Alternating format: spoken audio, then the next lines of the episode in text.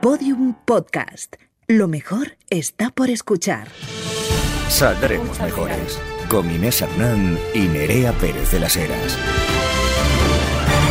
Por fin estamos de vuelta, como os, hecho- como os hemos echado de menos. Buenas, buenas en este miércoles 2 de febrero. Inés Hernán, compañera, y yo volvemos cargadas de eh, anticuerpos de la Omicron, de la Delta. Sí. Eh, nuestro sistema inmunológico es en este momento un buffet libre de anticuerpos. Correcto, entraron por la ventana, por la puerta y, ¿por qué no decirlo, por la vagina? O sea, yo eh, he ingerido he ingerido Oritron por todos los Por orificios Oritrón, de mi Oritrón, cuerpo. Oritrón por todos los sitios, por la puerta de la ventana. Bueno, aquí estamos en Podium Podcast, nuestra casa.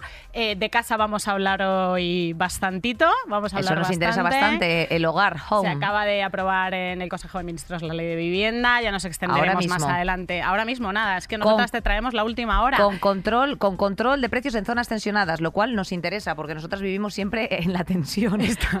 Sí, eh, vivimos siempre la tensión, sobre todo tú. Viene la compañera, la compañera viene de venidor. eh, veo que no has cogido sol, pero vienes quemada. Espectacular, espectacular. Eh, muchas gracias por tremendo chiste y, eh, y- y muy grata la bienvenida, efectivamente. Eh, muy contenta.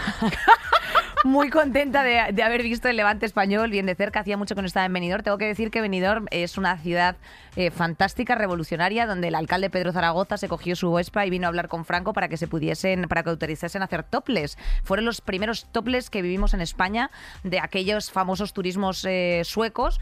Eh, bajo el lema de Fraga, Spain is different. O sea que yo aquí suelto Fíjate. este dato porque fíjate, nunca está de más, pues un poquito más de, de enriquecer el alma. Amigas, Nerea. eso también es memoria histórica. Eso también es memoria histórica. Hay Hombre. Fraga es bastante memoria histórica. In memoria Bueno, histórico. Toda España mirando a venidor, eh, desquiciada absolutamente, Sí. polémica, lío, referéndum, la teta de la lentejuela, teta sexy, la teta útil al servicio del trabajo reproductivo, teta lactante. Eh, yo estoy despistadísima, no entiendo nada. mm, Yo, no sé. yo me encantaría de- poder ayudarte a, a arrojar luz sobre todo esto, porque lo que empezó como un festival de música, de orgullo patrio, de que los heterosexuales por primera vez viesen eh, futuros candidatos a Eurovisión, Sí, hemos efectivamente. conseguido, o sea, los, el primer año que los heterosexuales se implican en Eurovisión.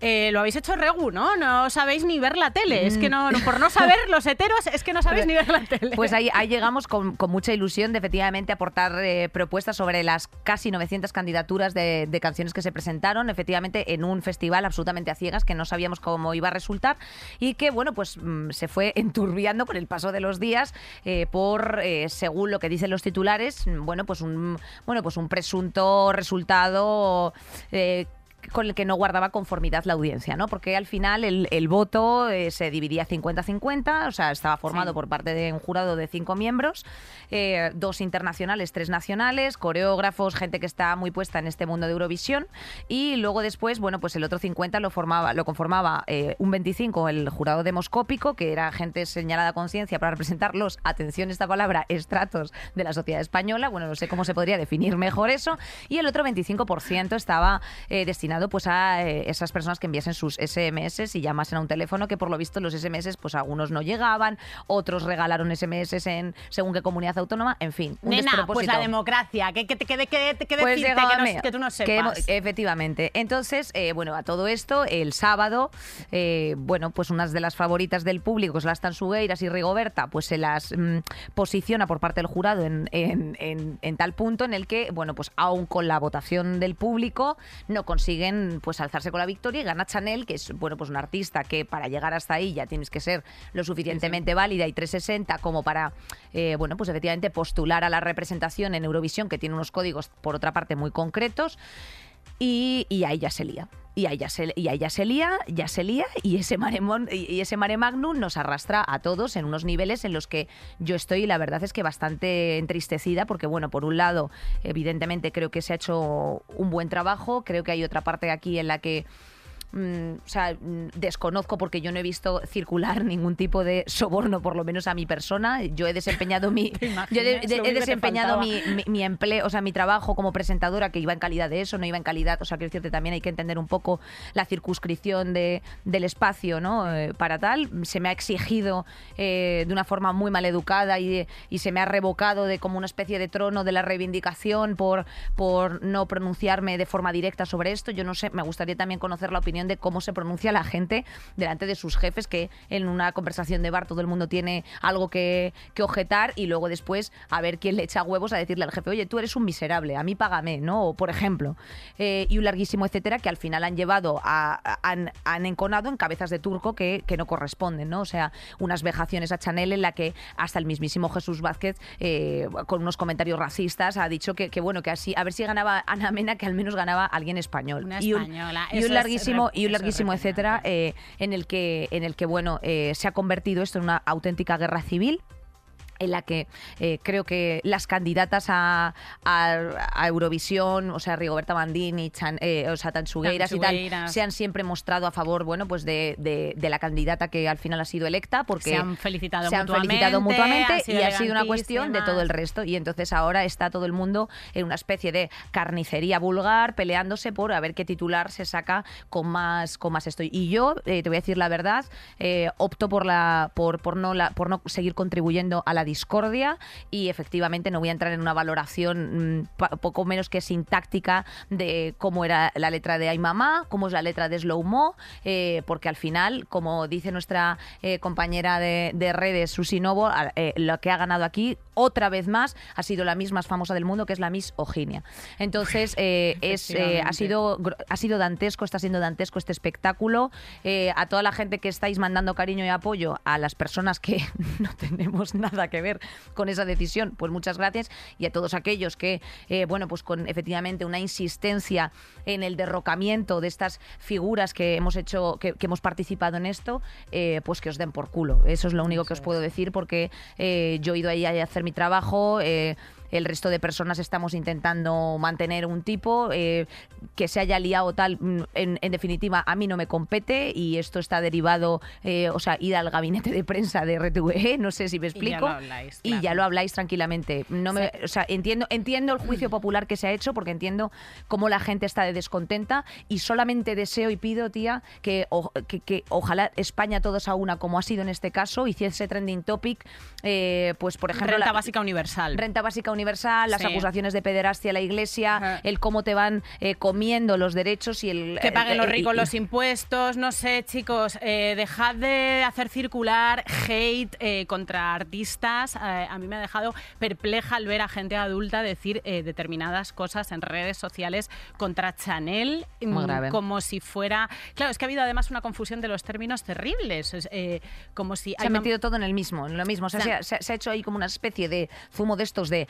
cale, con semillas, con no sé qué. O sea, que ya era como en plan de. Se estaba, se estaba manejando la corrupción, el, eh, se estaba haciendo una valoración artística, una valoración no sé qué, una valoración de tráfico de influencias, todo en el mismo saco, como si todo fuese lo mismo. Parecía No además un poco de sosiego, por favor. O sea, sosiego, sosiego ante estas historias simbólicas que pertenecen al terreno de lo artístico, porque parecía que hay mamá que es una, que es una eh, canción preciosa que habla de- además de la vivencia de las mujeres, eh, de, algunas mujeres, eh, de la vivencia de la propia artista, era como eh, un, himno absolutamente revolucionario y emancipador. Sosiego, por Dios, ni hay mamá, es un himno revolucionario y, emancipador.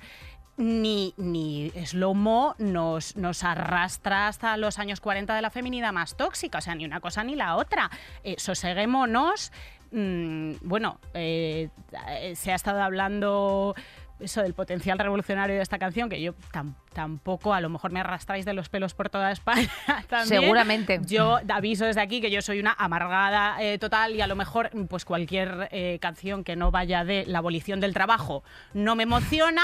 Eh, está muy bien que las mujeres hablen de sus experiencias, pero esto de entender el tener cal- caldo en la nevera y prestar cuidados gratuitos a, mm, a la familia y demás, pues, wow, no sé, eh, creo que sí, hay, hay madres que tienen caldo en la nevera eh, y otras que tienen Baileys. Exacto, que como tú bien decías ayer, Nerea, que tienen pues un codorniu sin gas de las navidades del año pasado, como puede ser la gente que somos hijas de eh, familias absolutamente desestructuradas. Presentar a las mamis como seres mágicos, absolutos, omnipotentes, maravillosos, nos sirve para desfogarnos en el terreno de lo artístico, pero en el terreno de lo real normalmente ha servido para justificar el trabajo de cuidados gratuitos de las, de las mujeres. Y, eso no hay que perder y, y apostillo esto último, y es que, bueno, pues evidente, eh, se ha elevado incluso esta queja hasta el Congreso. Eh, Partido Popular, junto con Podemos y comisiones obreras, eh, se, se, presentan en el Senado una, una, bueno, pues como una consulta para que eh, declare y comparezca José Manuel Pérez Tornero y aclare cómo han funcionado las votaciones, exhiba las actas notariales o lo que sea. La conclusión, como decíamos al principio, es que es que hemos dejado eh, Eurovisión en manos de dos heteros. o sea, una cosa que nos interesaba solo a, las, maricas. Estábamos, estábamos bien. Estamos bien, no estábamos bien. interesaba la lentejuela, gente de Ucrania que parecía eh, patinadores artísticos. Gracioso. Eh, el tema de las tansugueiras, por favor. O sea, quiero decirte, era una apuesta brutal eh, siempre en apoyo a las lenguas cooficiales. Ya, mira, a mí personalmente me cogieron un corte fuera de contexto en el que yo iba lanzando datos entre actuación y actuación para hacer tiempo a que se montase el escenario, el cual se hacía en un tiempo récord de un minuto 45. Datos de memoria, eh, datos de memoria. ni prompter. Y eh, teníamos, y entonces hay un dato, y es que Bélgica presenta durante dos años una canción con letra inventada, ¿vale? Solo cojan ese corte, para decir que es como ha introducido a las tansugueiras, cuando acto seguido dice Alaska, bueno, no es el caso de las tansugueiras que presentan que es la primera vez en Eurovisión, que, o sea, que, postula Eurovisión una lengua cofida. O sea, todo como de un nivel de sordidez, de falta de desinformación, de cortes mediáticos y que encima esto, la prensa le ha parecido pues la, mejor de las ideas, el poder seguir alimentando y en vez de hacerlo sobre, eh, articularlo sobre eh, cuestiones importantes, hacerlo desde la más pura mm, morralla, que a mí me da asco y te tengo que decir, hubo entrevista que me hicieron, Nerea, que en el mundo, que era Inés Hernán, dos puntos, España es un meme, que me pusieron otro, otro esto a caldo, ¿no? o sea, otra, otra sección española a caldo, y me reafirmo ahora más que nunca, después de todo esto, España es un meme. Es un meme. Controlemos el hate, con eh, eh, dirijamos el hate a las cosas importantes, por el amor de Dios. Controlemos el hate con las chorradas, por favor. Amén. Bueno, eh, vamos a hablar de cosas importantes, vamos al carrusel, que no nos va a dar tiempo a nada, estamos aquí enzarzadas en el Benidorm Fest como toda España. Saldremos mejores. Carrusel de noticias. Em, bueno, llevamos unas, unas cuantas semanas de mm, tensión, de estar con los huevos de corbata por la posibilidad de una guerra en Europa, el conflicto entre Rusia y Ucrania. Eh, hay una escalada de tensión. Eh, Rusia hace un tiempo apostó a unos 100.000 tropas, soldados en la, en la frontera con Ucrania, pero eh, ¿de dónde viene este conflicto? Nos apetece también saberlo. Em, lo que sucede es que eh, en 2013 Rusia impide que Ucrania forme parte de la UE. O sea, lo que hay aquí es una lucha, un conflicto sobre si, Ucrania se inclina más por la Alianza Atlántica, o sea, por la OTAN, se acerca más a la OTAN, o por Rusia. Rusia no quiere que los países exsoviéticos que están en su zona de influencia, dentro de, su, de su tablero y de su, zona, de su zona de control, se acerquen a la OTAN eh, ante una eh, pérdida de control, la amenaza de que esto suceda, pues ha empezado a hacer unos movimientos militares que han inquietado a la OTAN y a, y a la Unión Europea. Tenemos aquí toda la movida, efectivamente, de Crimea, que recordaréis que fue una de las, bueno, también fue un conflicto armado abiertamente. Y de hecho, eh, fíjate, he visto también los stories de Amarna Miller, algo que me ha llamado la atención. Que ¿Se ha ido de Ucrania? se ha ido de Ucrania y dice que no se dice Kiev, que se dice Kiev o algo así. Eh, no lo he pronunciado bien, pero bueno, que Kiev es una imposición, por lo visto, rusa. Entonces, efectivamente, eh, las garantías solicitadas por, por Rusia son que, o sea, incluyen la no incorporación de Ucrania y Georgia en la OTAN. entonces, eh, hasta entonces no van a hacer un repliegue de todo el armamento y, recordemos aquella alianza militar que tenían de Polonia, Hungría, Croacia y otros países en los que... Eh, en los que Rusia desarrolla su, en los que Rusia desarrolla su su influencia. Su influencia, correcto. Em, lo, que es, lo, que, lo que sucede aquí es que eh, eh, bueno, Estados Unidos y Reino Unido son los países que más claramente mm, están planteando una ofensiva, no quieren de ninguna de las maneras que, que Ucrania se acerque a Rusia y defienden que Ucrania, bueno, pues es un Estado soberano con capacidad y potestad para eh, decidir cuál es Claro, su todo esto- papel en el tablero geopolítico. Interesante que lo digan todo esto desde su casa, como siempre. Esto es una Sí, cosa sí. muy interesante porque efectivamente me gustaría ver ese país, o sea, esa ciudad colindante, eh, a ver lo que opinan los rusos, ¿no? O sea, cuando tú de repente te levantas y ves militarizada, ¿no? Como la franja de Gaza, eh, bueno, pues hasta tu panadería de confianza. Entonces, bueno, por favor, un ejercicio de empatía. No sé exactamente en qué va a quedar todo esto, pero también es que, eh, o sea, Vladimir Putin no se corta un pelo, ¿eh? O sea, Vladimir Putin te planta las tanquetas sin cortarse. rápidamente en la puerta de tu casa. Este señor, bueno, los ucranios están metiendo sus pasaportes en bolsitas de plástico por si acaso y buscándose refugio. Y tragándose los diamantes, sí, efectivamente. Y Putin está eh, básicamente haciendo circular información falsa, caos, diciendo que en Ucrania hay un alzamiento de la ultraderecha, en, en los medios afines. Bueno, lo que suele hacer, lo que suele hacer Putin, que es eh, sembrar un poquito el caos. Sem- sembrar un poquito Ser un el- machirulo tóxico que siembra el caos. Efectivamente. Eh, continuamos, eh, si te parece bien, eh, Nerea, con, atención, una de las cosas que más nos gusta a nosotras, que es, bueno, pues esos temas, esos temas que tienen que ver con el despiste, eh, el despiste, el despiste de la, de la dictadura militar española, como que la Iglesia se abre a devolver Gracias, Iglesia, desde aquí un beso. Eh, como concepto, 965 bienes que registró su nombre, pero que no le corresponden. ¿Qué pasó? Pero bueno- ¿Cómo fue? ¿Esto cómo fue? ¿Cómo sucedió? Una línea, la Iglesia Católica Española ha admitido que inmatriculó indebidamente al menos 965 de los 35.000 inmuebles. Es que aguántale, o sea, 935, De los 930 de, de- de 965 de 35.000 inmuebles que puso a su nombre en, en plena democracia entre el 98 y el 2015, amparándose en una norma franquista, AA, sorpresa, sorpresa, que se reforzó durante el gobierno de, sorpresa, sorpresa, José María José Aznar. María Aznar. Te queremos desde aquí un beso también, gracias a la facultad que le otorgó la modificación del reglamento hipotecario. Eh, bueno, vendió Bueno. no menos de 122 viviendas y fincas de las que se había apropiado de esta manera. Eh, me encantaba porque os remetimos eh, con muchísimo cariño esa primera temporada de Saldremos Mejores de, de Con la Iglesia hemos topado, en el que, en el que bueno, pues luego después los curas efectivamente so- solicitaban eh, pues poco menos que, que- que limosna, ¿no? O sea, de voluntad de todos los fieles mm, para, para, para la construcción de estas cosas Para cuando no paran de vender cosas. Poner climatización y arreglar la gotera. Efectivamente. Básicamente lo que sucede es que entre el 98 y el 2015, en el gobierno de Aznar, la iglesia, en todo, en todo espacio vacío que veían en un papel de título de propiedad, "Pa' decían, mí". esto es mío, esto es mío, esto es mío. O sea, se Eh, sentaron y se quedarían tan a gustos. Y eh, una línea de mención, Nerea, antes de que se nos vaya, porque me parece bastante interesante de mencionar, es eh, que Fiscalía, desde, desde el lunes que salió la noticia, Fiscalía investigará los abusos sexuales eh, a menores por parte de la Iglesia. O sea, y que se preparan pues más medidas por parte del Gobierno para investigar todo esto, porque ya sabéis que son, bueno, pues unos, unas investigaciones que se están llevando a cabo ya mm, eh, con, con mucho, con mucha amplitud en el tiempo y que, bueno, pues están tomando eh, tal. Eh, esto lo, lo promueve la Fiscalía General del Estado eh, con, con 17 fiscales superiores para que remitan todas las, todas las denuncias. Mm. Eh, bajo, bajo el lema, que me parece muy interesante, que se ha hecho de bueno, varias protestas de no más obispos encubridores. Por la cara.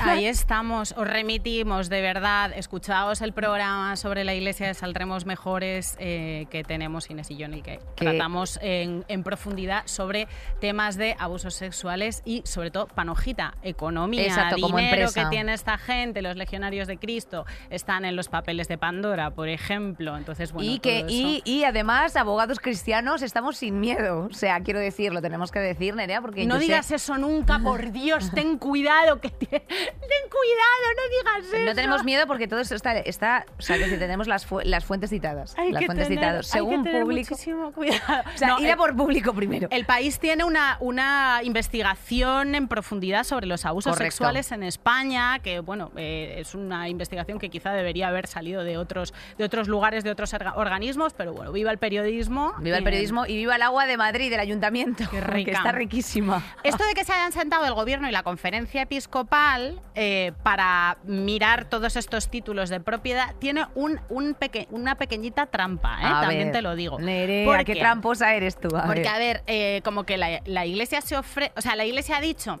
a ver, que hay 900 y pico, que a lo mejor de todas estas ermitas, iglesias, pisos, sacristías, no sé qué, que pusimos a nuestro nombre, que eran un huevo, hay 900 y pico que...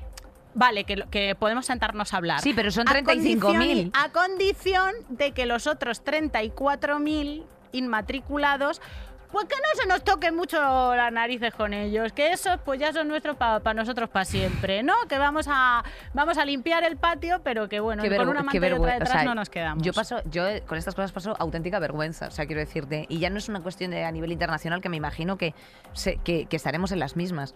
Pero es que, tía, o sea, por eso digo, el venidor Fest, y yo digo, pero chico, o sea, quiero decirte, asómate al patio, que cómo está. En fin, Nerea. ¿Qué más? ¿Qué tenemos en los vecinos? ¿Qué, qué hacen los vecinos? Los vecinos, pues los vecinos, que es que majos son, me caen súper bien los portugueses. A mí me gusta Yo te lo muchísimo digo. ir a Portugal, es eh, mis vacaciones favoritas. El, so- el socialista Antonio Costa gana las elecciones en Portugal, renueva su mandato, em, va camino de convertirse en el presidente más longevo de nuestro país vecino desde la Revolución de los Claveles. Bueno, recordemos que esto han sido unas elecciones anticipadas que eh, se han celebrado pues porque había un desacuerdo en la coalición de gobierno y ha sido un pulso con sus propios, con sus propios socios, en el que Antonio Costa ha salido ganando. O Pedro Sánchez portugués. El Pedro Sánchez portugués, que a todos los que tenía a la izquierda, pues les ha echado un pulso y se conoce que ha ganado. Eh, esto puede tener. pu- puede Cuando veas las barbas de tu vecino cortar, pon las tuyas. Uy, uy, uy, las si no tenemos ni barba aquí que remojar. Aquí no hay ni barba que remojar en este país.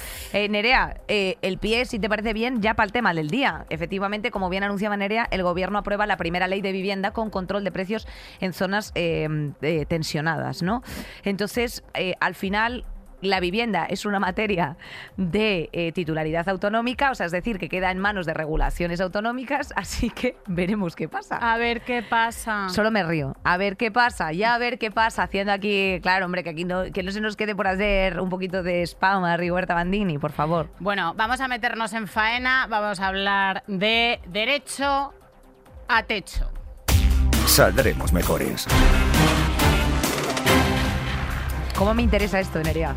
Eh, tú, tú tú que eres jurista, tú que eres Ju- jurista, presentadora, cómica, que eres básicamente todo, la, eres la navaja suiza humana eh, aquí andante, contante y sonante, sabrás que el artículo 47 de la Constitución española dice que todos los españoles tienen derecho a disfrutar de una vivienda adecuada. Digna y adecuada. Pero dice tantas cosas bonitas. La, la Constitución Y, española es un poco. co- Es la cenicienta, es un cuento de hadas, es una cosa de Disney. Dice Claro. que la riqueza de un país está sometida al bien común, dice que todo el mundo tiene derecho a casa.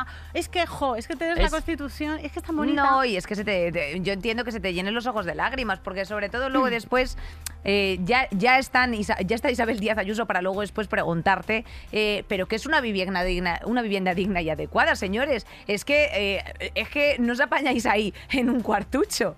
O, eh, Interesante. o los que dicen que si tienes un trabajo, tienes acceso a una vivienda digna, siempre 100% de las veces. A lo que nuestra ministra Montero ha contestado. Diría que aquellos que dicen que los que tienen trabajo tienen asegurada la vivienda, se nota que no recorren las calles, que no recorren los pueblos y que están fuera de la realidad.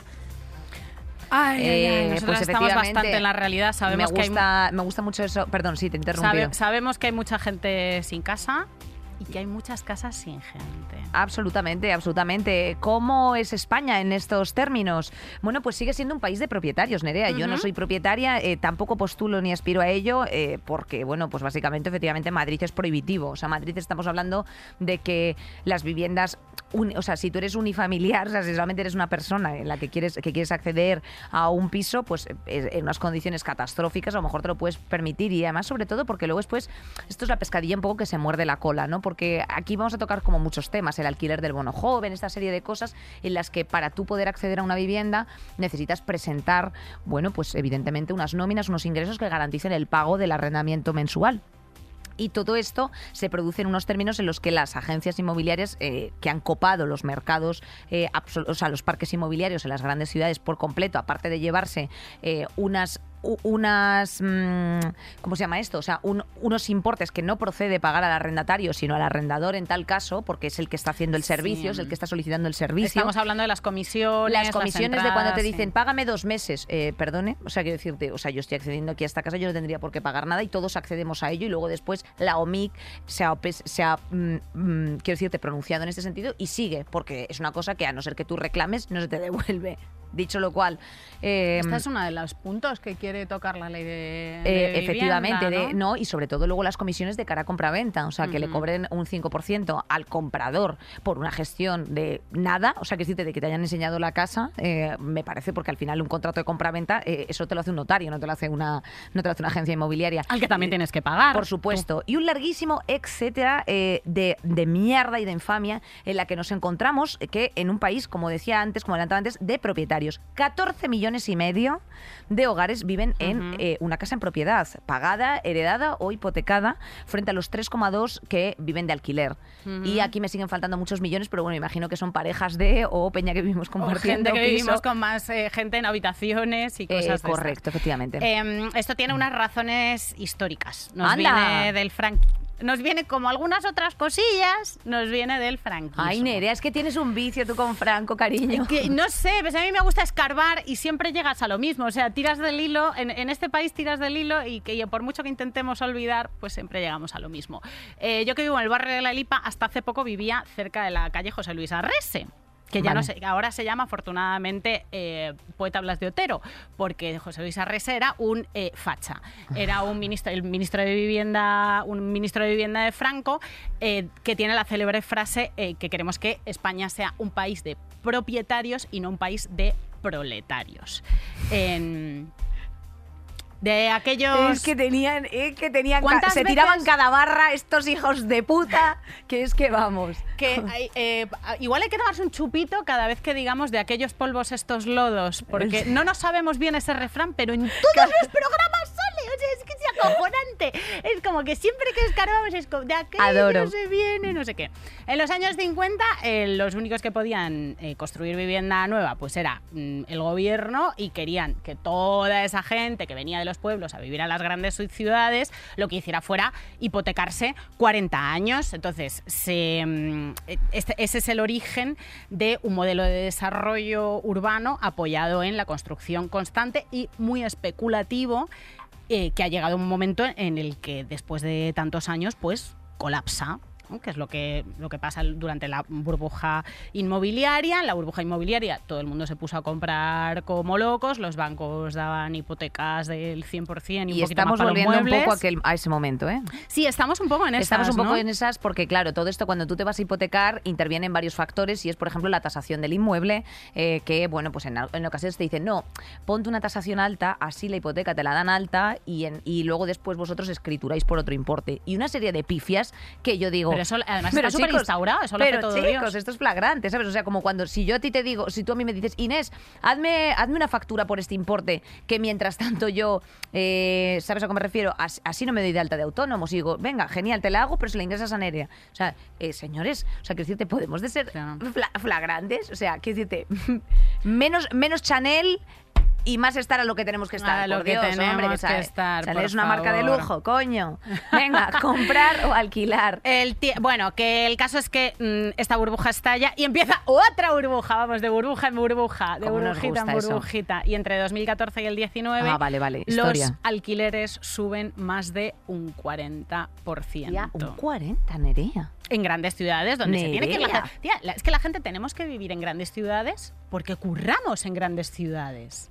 Correcto. Entonces, eh, y aquí, y aquí esto está, esto está, o sea, que, que suba, que suba un bien básico, como dice la Constitución española, que es la vivienda, un 40% porque está en manos del mercado y que luego tú debatas esto con la peña, eh, cualquier tema sobre la ley de vivienda, que ahora preparaos porque vais a poneros en todas las tabernas, en todos los bares y en todos los grupos de WhatsApp a hablar sobre la ley de vivienda y seguro que todo el mundo tiene un tío pelayo o un cuñado que va a decir, no, porque es que el mercado se regula solo, porque a mí no me van a decir lo que yo tengo que cobrar por una cosa que es mía. Durante la pandemia, el gobierno ha... eh, controlado, recomendado, intervenido en el precio de cositas básicas como recientemente los test, en su momento Las mascarillas. mascarillas. Sí, cosas porque si no, efectivamente, un paquete de mascarillas te costaba al principio 20 euros de 10 mascarillas. ¿Sabes a lo que me refiero? Claro. Que era eh, que si tú dejas que el mercado se dispare, pasa lo que pasa en las grandes ciudades. Pero no olvidemos que en eh, correlativo a ese artículo 147 tienes el 140, o sea, ese artículo 47 de la Constitución española tienes el 149 de la Constitución donde te pone el desarrollo competencial de las de ciertas materias y ciertos ámbitos para las eh, autonomías. Y lamentablemente la vivienda también queda en manos de las autonomías. Con lo cual, eh, dependiendo del color político de cada autonomía, a- eh, eso harán y eso regularán. O sea que si Madrid era un despropósito, probablemente mm, lo siga siendo. O cojan y digan, mm, eh, el lavapiés, tramos máximos de hasta 2.000 euros. Pues ya está, pues eso es lo que es. O sea, 40 metros cuadrados, 2.000 euros, pues algo que debe ser que algunos entienden como lógico. Eh, continuamos, Nerea, con lo de comprar o alquilar. Eh, eh, ha habido un informe en el que yo solamente quiero destacar este dato para tampoco chapar mucho, y es que, o sea, el, informe concretamente es de CasaBank Research, dice que el alrededor del 49% de los inquilinos tiene un nivel de ingresos suficiente como para comprar una vivienda. Lo hice en positivo. Bueno, eh, el 49% de los inquilinos, el otro cin- o sea, la mitad española a lo mejor tiene dificultades para pagar el alquiler a fin de mes.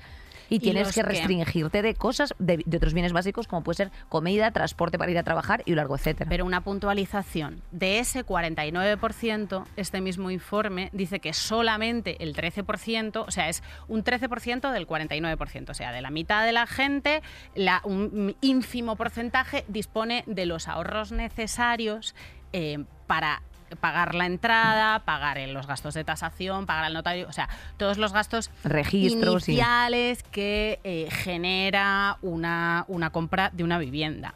España es un país de propietarios, supongo que por, por herencias, porque porque no estamos en no condiciones estamos, pero que de- vamos a estar, pero cómo vas a no estar estamos con- en condiciones con 20 no estamos en condiciones de comprar poquísima gente está en, en condiciones de comprar hay una gran crisis habitacional el mercado inmobiliario está en manos de fondos buitre especuladores eh, grandes empresas que mm, acuerdan los precios entre ellas pues una Amén. serie de actores en los que vamos a, a profundizar más adelante eh, pero es, es- es que es o sea, la la crisis habitacional es real, la ley es necesaria. Eh, el Consejo General del Poder Judicial se ha posicionado eh, poniendo muchas dificultades a todo esto recientemente, antes de que se apruebe la, ley, diciendo que son las autonomías las que tienen esta competencia, como tú acabas de decir, y que, y que bueno, va a ser muy complicado ponerla, ponerla en marcha. En- Absolutamente. Bueno, y Casado ha dicho que ninguna autonomía que, que gobierna el PP va, va a tener esta tener- restricción. O sea, que, que, eh, eh, no te preocupes, que si vives en Madrid y tu padre tiene siete casas, probablemente no estés escuchando este podcast, así que eh, relájate, que la meritocracia a ti no te afecta. Las ciudades efectivamente son uno de los paradigmas, o sea, no es que queramos ser madricentristas, pero es que es la verdad. Al final... mm, cómo buscamos la sosteni- sostenibilidad del planeta, porque eh, en ellas, en las grandes ciudades, Nerea, vive más del 50% de la población mundial. Eh, consumen de forma directa e indirecta el 75% de los recursos naturales y generan el 50% de los residuos y emiten también el 50% de los gases invernadero. O sea, en las ciudades lo que somos es básicamente pues escoria, cariño, ¿qué te voy a decir? Y también en las ciudades eh, quienes vivimos los jóvenes. ¿Por qué? Porque es donde tenemos a lo mejor una universidad donde tú puedas estudiar tu módulo de promoción de género, porque a lo mejor resulta que en tu pueblo de Valladolid eh, lo no lo sea, dan, ¿no? eh, o eh, solamente eh, hay universidades donde, o sea, hay mm, circunscripciones de universidades donde solamente puedes estudiar derecho, ADE eh, y enfermería. ¿Sabes a qué me refiero? Y te tienes que En las, en las ciudades también está ese call, center, ese conce- call center en el que tienes un currete precario, esa tiendita Inditex en la que tienes un currete de 30 horas con turnos que te avisan el día anterior, ese bar, en fin, pues lo que son los trabajos temporales, chungos, precarios, pero que solo están en las Eh, ciudades, que es donde nos concentramos. Añadido Eh, a esto, datos, Nerea, solamente una línea que me gustaría decir, 1.126 euros de- es la remuneración, la remuneración que recibimos de media, en según el Ministerio de Trabajo, 1,5 millones de personas. 1.126 euros ante pisos que son absolutamente prohibitivos y salen dentro de, esos paradigmas, porque vamos, si no, pues que me empezad aquí a copiar links de idealista de a ver qué casa encontráis, eh, que vuestro salario solo suponga, o sea, que vuestro salario de la cobertura a un tercio destinado a la vivienda. pues si no, si no cobras 3.000 pavos al mes, toma, esto es lo que tienes, a compartir, a hacinarte. Un tercio, un tercio, eh, o sea, que se, que se destine un tercio de tus ingresos a, la- a tu alquiler es más o menos lo que, lo que se considera de media que sería sostenible para que tú luego puedas pagarte pues, la comida, el internet, el transporte y tus movidas. Pero uno de cada tres jóvenes entre 25, hagámonos una idea de cómo está la media de alquileres en ciudades como Madrid, ¿vale? Uno de cada tres jóvenes entre 25 y 35 cobra menos de 1.000 euros eh, mensuales. La media salarial de los jóvenes trabajadores no es mayor de 973 euros. Y estamos hablando de habitaciones, ya no, ya no o sea, ya, ni siquiera de pisos, o sea, habitaciones Ah, en pisos compartidos que no las encuentras por menos de 400 Es lo que te iba a decir yo. pavos, Sí. 400 pavos más gastos. Yo en 2000 2010, cuando empecé a alquilar, mi primera, o sea, eh, mi primera habitación eran 220 euros. En Delicias, 220 euros, ¿sabes? O sea, reza tú para ¿Hace encontrar- cuántos años eso? En 2010, eh, hace 12. Hace 12 Hace años. 12 años yo me independicé, que bueno, con 18 años. Cariño, no me echéis tantos años. Eh, eso está guarra. Eh, Soy eh, y yo. entonces, Me han dicho mis amigas, claro. por cierto, últimamente, oye, Nere, estás muy bien en el último, no pareces la abuela de Inés. Es, es lo más bonito que me dicen mis colegas. Oye, Nere, para nada pareces la abuela Para de. Inés. Hijas de puta. Bueno, en las seis grandes ciudades donde nos concentramos la gente como en nidos de cucarachas, los pisos alquilables por un tercio del salario mínimo inter- interprofesional no llegan al 0,5% de la oferta. O sea, quieres decir, Nerea, no sé si estoy entendiendo bien, que no hay pisos que que podamos no los hay. O a lo mejor los hay, pero son un 0,5. Entonces, Ajá. lo que tú tienes que bucear en el boca a boca, en Idealista o en las webs esas donde alquila la peña, no sé qué, para, que, eh, para encontrarlo, eh, flipas. Y si, y si subiéramos un poquito, ya nos quitáramos totalmente de comer fuera de las cañas, de lavarnos el pelo y nos alimentáramos de ave creme, pues si dedicáramos un 50% de un salario mínimo interprofesional a pagar la casa, pues el resultado tampoco es para tirar cohetes. En ocho ciudades, ni a costa de dejarse medio sueldo, se, se lograría que el portal en el que estás buscando tu pisete eh, ofrezca más de un 2% del total de pisos que anuncian. ¡Qué suerte! Esto es, esto es cuestión de esperar. Vamos, ni la puta lotería, ni la puta lotería eh, tiene el mismo nivel de probabilidades eh, que encontrar pues, eh, un piso de estas características. Y todo ello, ¿sabes de, de qué es fruto, cariño? De algo que tú adelantabas antes, de la especulación. Qué bien lo explica este audio. Todos ustedes son hombres de negocios, son por ello mejores clientes, son por ello mejores ciudadanos. Usted, usted dice, que, ha dicho hace un momento, que tenía que esperar y ahorrar hasta poder pensar en tener un hogar mejor. Esperar, ¿esperar qué? ¿A que sus hijos sean mayores y les abandonen hasta que estén destrozados y viejos? ¿Sabe usted cuánto tarda un obrero en ahorrar 5.000 dólares? No olvide esto, señor Potter, no olvide que esa pobre gente de que usted habla trabaja, paga, vive y muere en nuestra comunidad. ¿Acaso es pedir demasiado que trabaje, pague, viva y muera en un par de habitaciones con baño? Bueno, esto es una película, pero es la más pura de la realidad. Es no hace que falta es- llevárnoslo a ficción. es que bello es vivir, qué Exacto, bonita. es preciosa. Algunos actores importantes para entender el tema de la vivienda en España son eh, los grandes tenedores que ya hemos explicado en muchas ocasiones que no son tenedores gigantes con los que coger los espaguetis, los fondos buitres y las empresas que controlan el mercado, eh, bueno, como efectivamente puede ser un idealista o inmobiliarias, eh, porque yo creo que también son bastante controladoras del mercado. Let's go, onda, onda, onda, buena onda, onda, onda, buena onda. Fondos buitre, ¿qué son los fondos buitre, Nerea? Para que la gente se entere ya de una vez por todas. Pues los fondos buitre son mm, como Nidos. una movida, o sea, una peña eh, que se alimenta de carroña. Esto es, son organizaciones económicas de capital riesgo o de inversión libre que adquieren títulos de deuda a las empresas que están pues a punto de quebrar o que su solvencia está comprometida. Eh, lo- la compran, o sea, compran la, la deuda por, el, por un valor inferior al que tenía para luego eh, pues poder presionar y poder cobrar íntegramente el valor de esa deuda. Vosotros habéis visto en estas películas de mafiosos que de repente eh, un, un mafiosillo de medio pelo tiene una deuda con otra y otro mafioso más chungo le compra la deuda porque ese mafioso más chungo es el que realmente le puede partir las piernas al que está al que- al que tiene Literalmente, la deuda. literalmente es así. Es un, es un poco eso, Bueno, para que lo el- entendamos es un poco eso. O sea, te compro la deuda porque yo sí que tengo capacidad de presión a estos fondos moribundos o a estas... Te lo compro por, menor, por menos de esto, que por ejemplo eso se hacía también mucho eh, con, con, pues por ejemplo, los valores Santander, con todas las cosas de, eh, bu- bueno, pues participaciones de Bankia, etcétera, lo que hacían era básicamente, o con los, el Banco Popular cuando generó toda esta deuda, etcétera, como no tenían capacidad de rescate, eh, llegaban fondos internacionales que se suelen hacer, o sea, que tú coges y dices, soy inversor, quiero meter en algo, y te dicen, vale, pues hazlo en este círculo. Efectivamente ponían pasta, rescataban la pasta de, o sea, rescataban el, eh, el fondo que fuera eh, y luego después ese fondo internacional reclamaba de forma directa a través de una sociedad como yo que sé, en plan de Lindorf, que era el que te llamaba directamente de tu casa de eh, se te acaban de embargar las nóminas, te acabo de embargar todo, estás desahuciado y todos. O sea, entendamos todo el entramado. La gente más chunga.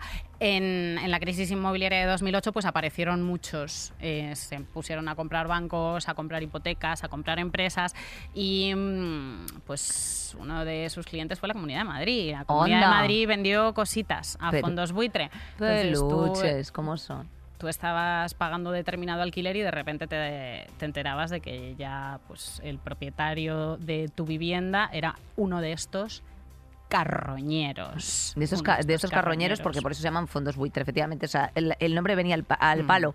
Eh, más cosas que hemos mencionado, pues efectivamente. eh, bueno, pues portales que controlan el precio o inmobiliarias. Tenemos que decir que la Comisión Nacional de los Mercados y de la Competencia ha sancionado a varias compañías como pues Lucan Fine, Remax, ta, ta, ta, ta, 730.000 euros a Idealista, 375.000 euros a, a Remax, etcétera, por llevar una serie de acuerdos como si fuese un oligopolio, como si fuese la puta OPEP con el petróleo, para fijar precios e intercambiar información en el mercado de la intermediación inmobiliaria. O sea, es decir, aquí vamos a poner todos a 40 pavetes del metro y de aquí no nos movemos. Y esto es lo que pasa ¿Qué cuando dejas las cositas en manos del mercado.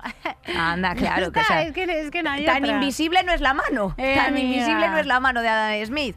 Adam Smith que está muerto. Por Dios. Grandes, Grandes tenedores. grandes tenedores, Esta ley que se acaba de aprobar les tiene muy preocupados, son los que van, se van a ver más afectados por estas, por estas regulaciones que luego, pues como hemos repetido 18 veces, quedan en manos de las comunidades autónomas, con lo cual no sabemos muy bien cómo se van a, cómo se van a poner en práctica. Son los que, los que tienen más de, de 10 inmuebles. eh, y son los culpables mm, principales de que en las zonas tensionadas eh, las zonas tensionadas suelen coincidir con los lugares en los que, en los, que los pisos se concentran en las manos de estos, de estos grano- grandes tenedores. En fin, que no culpamos a la gente porque sea propietaria, ni muchísimo menos. Simplemente pedimos, solicitamos coherencia, que es un poco con eh, algunas de las regulaciones que contempla esta nueva ley de vivienda recién aprobada. Eh, regulación de los precios de alquileres, que pues a ver cómo queda la cosa, porque efectivamente está en manos competenciales. Eh, realojo eh, a familias desahuciadas y que se encuentran en situación de vulnerabilidad y o exclusión social. Y eh, que bueno que esos tenedores puedan ofrecer un alquiler social a familias que no tengan alternativas habitacionales, lo cual me parece como lógico. O sea, eh, prohibición de desahucios con fecha abierta, eh, que se empezó, que se empezó a hacer así a lo, a lo esto, y derechos para eh, bueno, pues derecho para las personas mm, de cara a un alquiler social. Vamos a explicar volando, pero volando, Sí. este tema del bono joven que ha sido muy polémico. El gobierno de- anunciaba un y platillo que daban 250 euros a los jóvenes para ayudarles en el alquiler, pero bueno, como no somos tontas, pues hemos visto que esto em, eh, tiene bastantes papeletas de ir directamente a la, a la mano de los arrendatarios, porque si, eh, si no se regulan los precios de los alquileres, pues en vez de ponértelo a 1000 ya te lo ponen a 1200 y a tomar por Bueno, culo. Me quedo con lo tuyo y con lo del bono. Aparte, aparte, eh, bueno, pues efectivamente son aquellas personas que no cumplan más de, o sea, de 35 años eh, y que no tengan una situación en la que supere los 23.000 euros anuales. Entonces, eh, o sea, mm, al final, bueno, pues eso dices, ah, genial, sí, porque con lo que hemos comentado anteriormente, esos son todos los jóvenes, pero, ah, sorpresa, sorpresa, hay unas limitaciones por alquiler, hasta eh, 600 euros me parece que eran. No sé si eran 600 o sea, eran 900. no, 600, 600, 600. 600 y 200 eh, o 300 ampliable en casa de habitaciones. Entonces, pues evidentemente esto al final decían, se podían acoger 70.000 jóvenes. Sí, bueno, 70.000 jóvenes, pero no de los que verdaderamente necesitan la pasta, que son aquellos que migran a las grandes ciudades para cubrir la habitación. Simplemente eso. Eh, mm, es al final mm, un poco de un poco esto. Faltan detalles también porque esto va a ir mm, por comunidad autónoma y efectivamente a mi gusto es, es tramposo porque no es una ayuda real. O sea, no es una ayuda real y además, sobre todo, insisto, queda en manos de las autonomías. Yo tengo un vídeo en mi Instagram que lo explico todo más detallado y ahora nos podemos entretener, así que os remito ahí. Vamos a en mi- deciros lo que- en mi Instagram también. ¿Qué? Claro, con su Instagram. Pues su Instagram, si estáis todos en el Instagram de Inés todo el día. Eso es una maravilla. Eso es Eso una es el- maravilla. mi happy place. Eh, os vamos a decir lo que tenéis que hacer. A partir de ahora vamos con unas recomendaciones, ¿no? ¿Cómo te gustan las que dices? Vamos a decir lo que tenéis que hacer. Sí. Ay, Nerea, que luego después nos, nos denuncian los abogados cristianos. A mí me gusta mucho, pero ¿qué, qué hacemos tú y yo a lo largo del día, desde que nos despertamos hasta que nos acostamos, si no es decirle a la gente lo que tiene que hacer? Primera cosa que tienes que hacer, antes de que se te acabe. Chanel al Nena. 2776. Ah, oh, Chanel, Chanel ha dicho una cosa que, en, que el otro día la vi en el telediario que fue Euro, que probablemente era una frase que ella tenía ya pensada, porque todas te- tenemos frases pensadas cuando nos pasen, para cuando nos pasen cosas importantes. No sé si tú, yo tengo. Yo no tengo Eh, ninguna. venga. A ti te salen solas. Eh, que fue Eurovisión huele a Chanel. O sea, me la como. Ya es la persona que mejor me cae de este país. Guau. Eurovisión huele a Chanel. Ah, pensaba que decías la de no importa si no me apoyáis, con que, con que pare el hate es suficiente. Y mi yo vida, dije, mi "Qué vida, mi vida. Y las redes sociales remando a por otro a por otro trending topic, todos con Chanel, los mismos que le estaban insultando eh, dos tweets antes. Increíble, la sociedad es espectacular. ¿Qué tenemos que recomendar, Nerea? Peñita, eh, se os acaba ya a finales de febrero una expo maravillosa que hay en el Guggenheim de Bilbao que se llama Women in Abstraction. Eh, es una exposición sobre artistas abstractas en la que vais a descubrir cosas tan fascinantes y tan inesperadas como que el dripping, que siempre os habían dicho que lo había inventado Pollock, Pollock, esto de hacer, Pollock, gotear, sí. De hacer gotear pintura en los cuadros y, y, mm, bueno, producir cuadros ab- abstractos con formas así, una cosa como muy inmersiva. Bueno, pues eso en realidad se le inventó una señora que se llamaba Janet Sobel. Pero bueno, ¿Por como el nunca- wifi. ¿Por qué Oh. nunca has oído hablar de Janet Sobel? Pues ya lo sabes. Porque sabes quién es Pues eh, Steve Jobs y no sabes quién es la inventora del wifi, que fíjate, ni yo me sé el nombre. Hedy Lamar. Hedy Lamar, ¿por qué? Porque otro día más perpetuándose eh, la misoginia en La el mis, sistema heteropatriarcal occidental y en todo el mundo. Mis que siempre En fin, gana. qué asco. Eh, que, ah, tengo yo algo más también. Eh, Casa en el Teatro de la Abadía, ¿eh? obra dramaturga mm, de Lucía Miranda, o sea, donde Lucía Miranda reflexiona pues, sobre esa realidad. Ella le ha preguntado a 40 personas qué es para ellos la casa, que nos interesa mucho a, tema- a- a tenor de, de lo que, de, lo que nos, de lo que hemos hablado hoy, y a partir de esos testimonios ha, formado un, men- un montaje en el que se habla de desahucios, herencias, arquitectura, fondos buitre, y por el que, bueno, pues, eh, pues tenemos mucha curiosidad, yo especialmente, porque Nerea creo que ya la has visto. ¿puede No la ser? he visto todavía. La tenemos tengo que ir a ver tengo entradas. Ha estado Tenemos en el. Jure, y, eh, pero bueno, ten- tengo Sí, ¿te vienes tú? Sí, sí, es que ¿Nos vamos vamos juntas? No, no, es que ¡Ay, yo creo que te he Nerea! pillado entrada. Sí, sí, sí, Nerea, sí. qué bonito. Siempre Eso es bonito. Y también fuimos a ver a Luna de Miguel juntas. Sí. Es verdad. Es que nos vamos ya juntas. Ternura y derrota, el clásico. Ay, más maja. bebé. Bueno, eh, dicho lo cual. Bueno, y hablando de vivienda también, siguiendo con el tema de la vivienda, la siguiente recomendación nos va a ayudar a Inés y a mí a poner una vivienda sobre nuestras cabezas porque es publi. Pero bueno, es una publi muy guay. Nunca os recomendaríamos algo que, que no pensáramos que es bueno para vosotros y Exacto, bueno para es, vosotras. es hashtag AD. Es hashtag guay, pero es hashtag, es hashtag guay y hashtag AD, que es la colección eh, Reinas y Rebeldes de RBA. en ocasiones históricas se ha representado a las mujeres, como tú bien sabes, Nerea, eh, pues de una forma peyorativa, como por ejemplo es el caso de Juana, mal llamada la loca, la cual estaba casada, casada con un hombre infiel. Hay una película maravillosa también.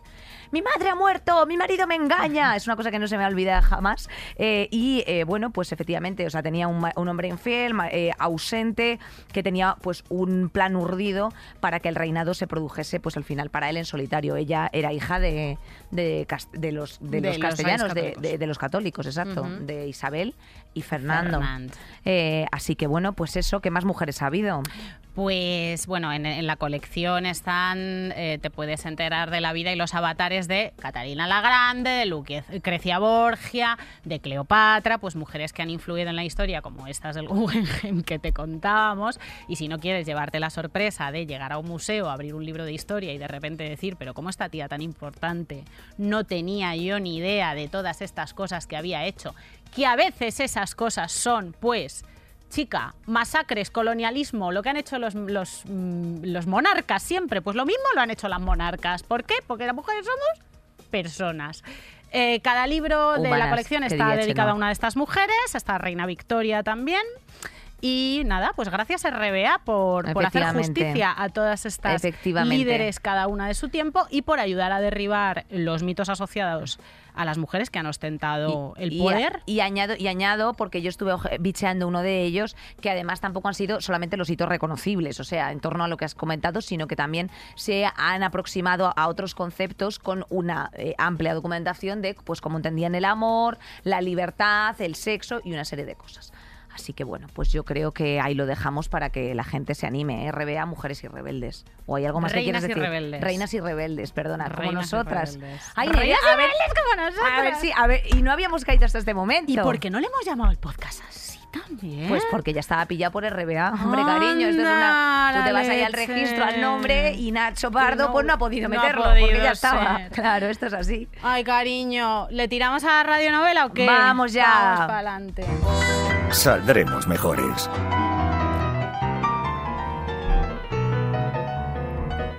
A ver, ¿tú que, has tú que has estado buscando piso de alquiler, que hemos estado hablando Sí. de este tema, yo también, ¿no te pasa que tú ves en una de esas webs em, unas descripciones y luego llegas al sitio y es otra movida? Sí, afirmativo. ¿Te ha claro, me pasado? pasa. Bueno, infinidad de veces, Nerea. O sea, y tú no sabes. O sea, quiero decirte que además directamente de preguntarle al señor de la inmobiliaria en plan de.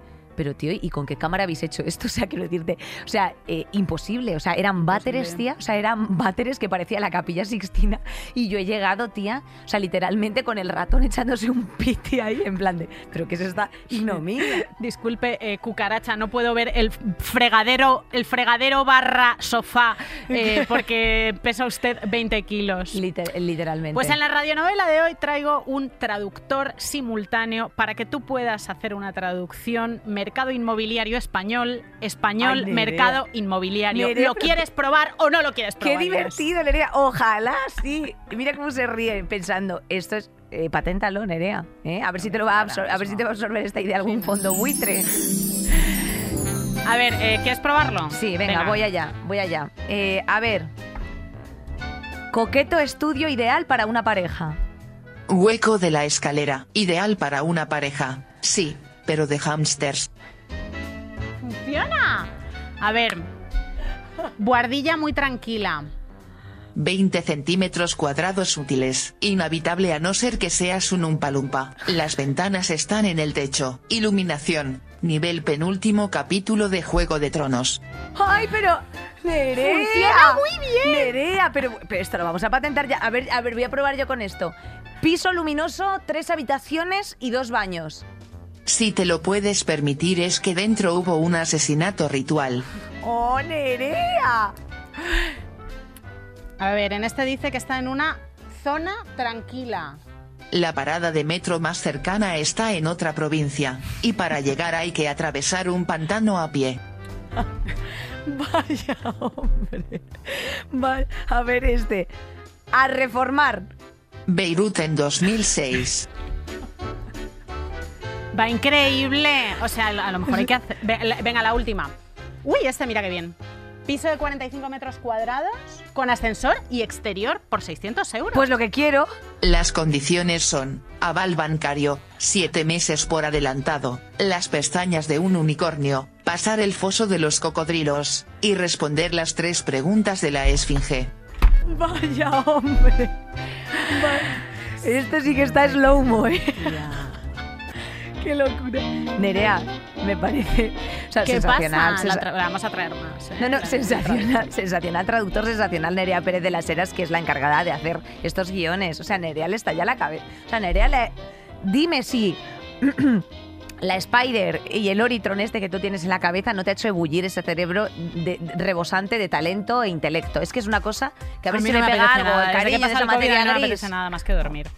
bueno, que hoy no hemos estado solas, nunca estamos solas en este piso compartido que nos deja Podium Podcast. Nos han acompañado nuestros compañeros, nuestras compañeras de piso. Hombre, claro que sí, Marisa Pérez, la típica que pone la música por la mañana. Susi Novo, con la que comentas los realities. También está Jimena Marcos, que avísanos si nos pones una lavadora de blanco, cariño. Gema Jiménez, cariño, que me he comido tu última lata de atún. Mañana te la repongo. Ve Polo, por favor, saca ya la basura, reina. Y Nacho Pardo, eh, mañana te toca hacer el baño.